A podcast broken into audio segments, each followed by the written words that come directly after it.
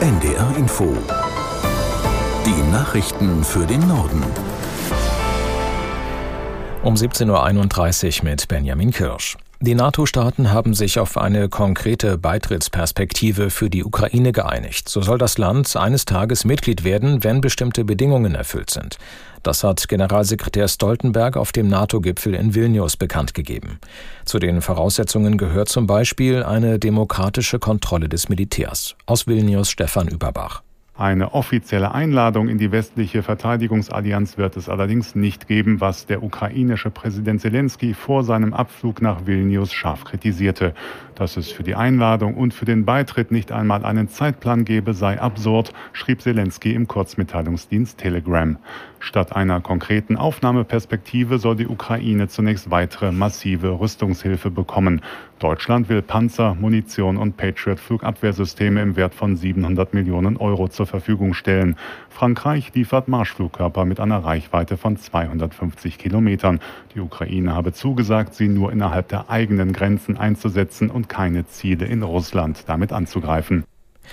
Die CDU wechselt ihren Generalsekretär aus. Der Vorsitzende Merz ließ mitteilen, er habe sich mit Amtsinhaber Chaya einvernehmlich darauf verständigt, die Zusammenarbeit an der Parteispitze zu beenden. Neuer CDU-Generalsekretär wird demnach der Bundestagsabgeordnete Linnemann. Er ist zugleich Chef der Grundsatzkommission der Partei. Bundesinnenministerin Faeser will gezielter gegen Gewaltdelikte in Sportvereinen vorgehen. In der Bundeshauptstadt hat sie dazu eine zentrale Ansprechstelle für Betroffene eröffnet. Aus Berlin Lothar Lenz. Es geht nicht um Einzelfälle. Gewalterfahrungen in Sportvereinen sind weit verbreitet. Bundesinnenministerin Faeser sagte, der Staat dürfe bei diesen Delikten im breiten Sport nicht wegschauen. Auch müssten Eltern ihre Kinder ohne Vorbehalte in die Obhut von Sportvereinen geben können. Bei der neuen Ansprechstelle in Berlin können sich Betroffene psychologisch betreuen und juristisch beraten lassen, auf Wunsch auch anonym.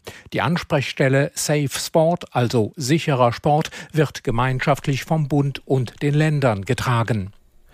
In Israel haben die Menschen heute erneut gegen die umstrittene Justizreform protestiert. Kritiker sehen durch die Reform den Rechtsstaat und die Demokratie in Gefahr. Aus Tel Aviv Jan Christoph Kitzler. Tausende protestierten am Flughafen Ben Gurion, Autobahnen waren gesperrt, es gab Massenkundgebungen in den großen Städten und immer wieder Zusammenstöße mit der Polizei. Dutzende Demonstrierende wurden festgenommen, Wasserwerfer kamen zum Einsatz. Die Regierungskoalition hatte in der Nacht einen wichtigen Teil der umstrittenen Justizreform in erster Lesung beschlossen, mit dem der oberste Gerichtshof geschwächt werden soll. Das Gesetz könnte schon in der kommenden Woche final verabschiedet werden. Kritiker der Reform sehen die Gewaltenteilung und letztendlich die Demokratie in Israel bedroht. Die spanische Seenotrettung sucht weiter nach mehreren vermissten Flüchtlingsbooten im Seegebiet zwischen Afrika und den Kanaren. An Bord der Boote sollen sich insgesamt mehr als 300 Menschen befinden. Eine Behördensprecherin sagte, ein Flugzeug sei unterwegs und Schiffe in der Region alarmiert.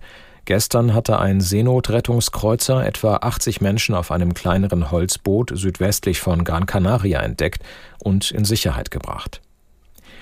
28 Jahre nach dem Massaker von Srebrenica sind weitere 30 kürzlich identifizierte Opfer beigesetzt worden. An der Trauerfeier in der Gedenkstätte Potocari nahmen tausende Menschen aus ganz Bosnien-Herzegowina teil. Die Gebete für die Toten sprach das Oberhaupt der islamischen Gemeinschaft. Im Juli 1995 hatten bosnisch-serbische Truppen die muslimische Enklave Srebrenica im Osten Bosniens eingenommen.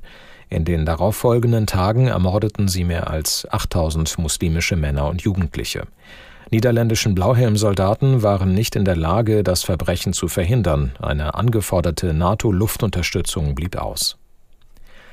Das Amtsgericht München hat einen Greenpeace-Aktivisten zu einer Geldstrafe in Höhe von 7200 Euro verurteilt. Der Mann war während der Fußball-EM 2021 mit einem motorisierten Gleitschirm in die Allianz Arena geflogen. Aus München Moritz Steinbacher. Die Richterin sah den Vorwurf der vorsätzlichen Gefährdung des Luftverkehrs sowie den Vorwurf der fahrlässigen Körperverletzung als erwiesen an. Der Pilot hatte sich zu Beginn des Verfahrens umfassend entschuldigt. Um gegen die Klimapolitik des VW-Konzerns zu protestieren, wollte der Pilot laut eigener Aussage vor dem Anpfiff des EM-Länderspiels Deutschland-Frankreich im Juni 2021 über der Allianz Arena einen gelben Ballon abwerfen.